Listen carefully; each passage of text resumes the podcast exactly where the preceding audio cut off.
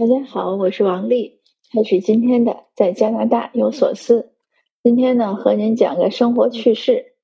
我好像很少分享我的生活趣事，也是太忙了，而且呢，好像也不太喜欢讲这种琐事。但是今天这个事情呢，因为和我之前写的故事有关，我那些故事呢，都收集在我那两本书里，《最好的时光留给你》，还有《过我想过的日子》。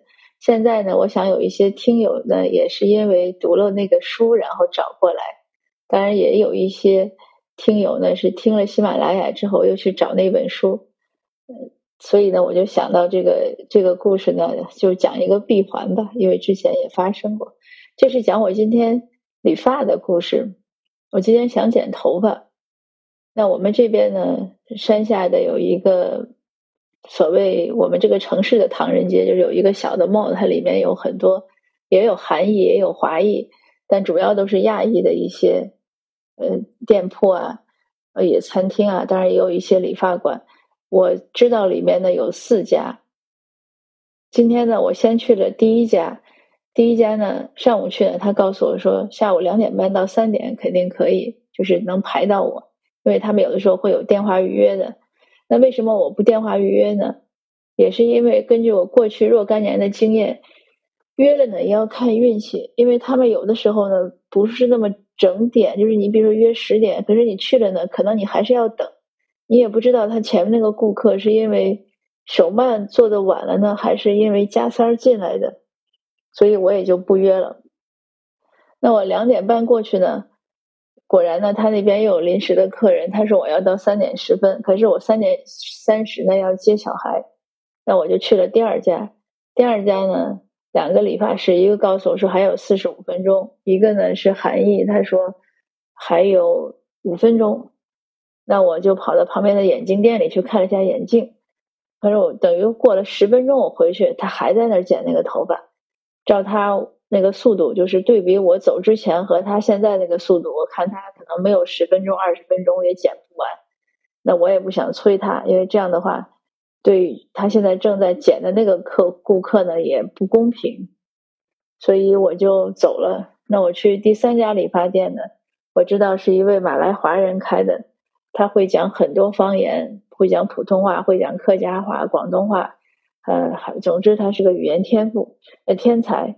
但是他今天呢，店里没开门，那我就去了第四家店。第四家店呢，其实是我最不想去的，因为呢，我刚来的时候在那家店剪过头发，那也是一个韩裔一个阿姨开的。他那个店呢很大的，但我也很奇怪，他这个手艺那么差，他怎么能维持那个店的房租呢？他店里大概我目测就有六七把，就是那种理发的椅子吧，应该就是那个位置。但是只有他自己一个人。那我刚来的时候呢，不是第一年就是第二年，可能是第一年，我已经记不太清了。总之我在他那儿剪过一次头发，他竟然呢，就是不能把我两边头发剪的一样齐。他为了找齐那个头发，最后就把我的头发剪成了一个锅盖头，就是锅盖头，大家能想象到吗？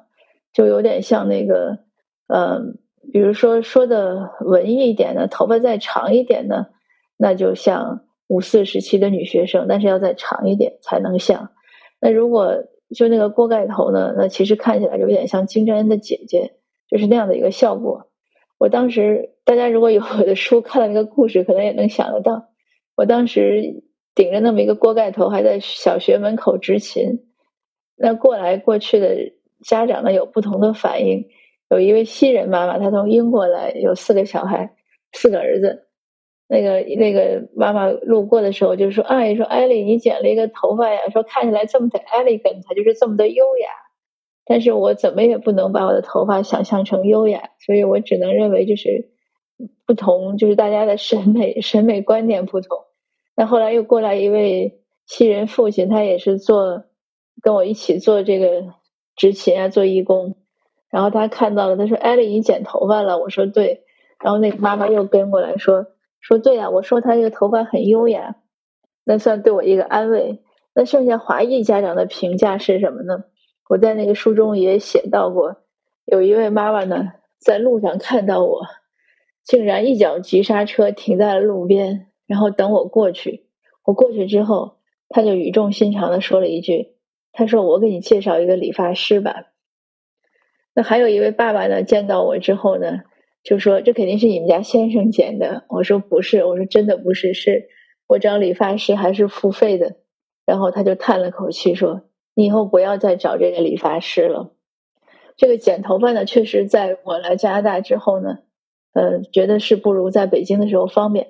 当然，可能也是因为我们这座城市是小城市。如果在列治文，就在 Richmond，那可能很多家的理发馆，而且服务大概水平也都比较高吧。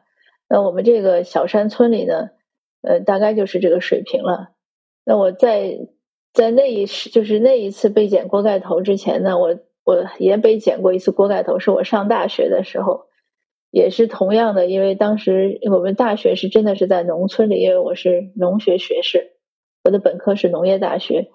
那个大学前面和后面全部都是实验田一样，哦，后面是实验田，前面是个镇子。那到镇子里呢，也就是那么几家店。我们校门口有一旁边有一家理发店，我去剪了头发的那个理发师，明显就是农村的大姐过来。然后刚进城打工，然后笑嘻嘻的说：“我我刚学，我就试着剪剪。”那他最后就剪成了，我就剪那一次是也是剪了一个锅盖头，然后在还被老师叫到讲台上去，在黑板上写问题、写答案。我在那儿写，台下 下面的同学就嘻嘻哈哈的笑，而且我记得那一次还是在一个阶梯教室上课。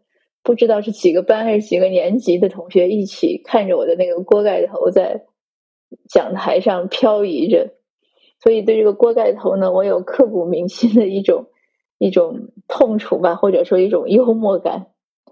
那今天呢，因为是第四家，我时间也不多了，我只能我咬咬牙吧，我就进去了，因为我也想呢，这过了差不多十年了，应该是这个店可能也换了店主了。但是当那个阿姨抬起头的时候，我赫然发现还是那位阿姨，而且呢，她确实就老了一些，但是模样还是那样。但我也不好意思再出去了，我说我要剪个头发。那我也跟她讲，我说我三点半要走。那个阿姨呢，确实这些年水平可能是提高了不少，她动作非常快。呃，她大概就给我剪了十五分钟就剪完了，所以我三点十分就离开，就已经结账走人了，而且剪的呢也还不错。令我觉得非常的惊喜和意外。那我顺便说说一下这个价格。十年以前呢，我记得是差不多女生剪短发是二十块，现在呢是二十五块。但是它这个里面都是税前，所以它收完呢加完税是二十八块。那我再给一点小费就是三十块。呃，十五分钟三十块，一分钟两块钱，所以这个阿姨的手艺呢还是蛮值钱的。那我只能安慰自己，我也不是每个月去来剪头发，而且我安慰自己是我也没有烫，没有染，没有怎么样。如果在头发处理一下，还不知道多少钱。这个物价呢，现在确实是加拿大，据说已经连续四次刷新了历史记录。这个加拿大这个特点也挺有意思，什么每一次我们要下大雪呀、干旱呀或者高温呀，它一刷这个记录都是连着刷。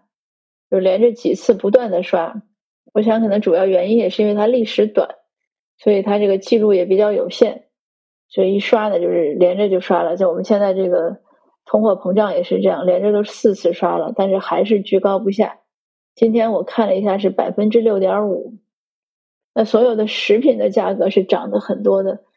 我在 Costco 能看到的，比如鸡蛋，原来我们常买的是十二块多，现在十八块多，嗯。什么是手指？就是厕纸。刚开始我们来的时候买的也是可能十三四块，现在也是要二十块一一一卷。就总之它没有不涨价的东西。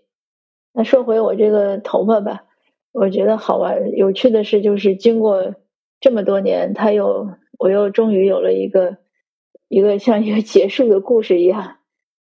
也说明一点呀，也说明我觉得就是只要我们坚持。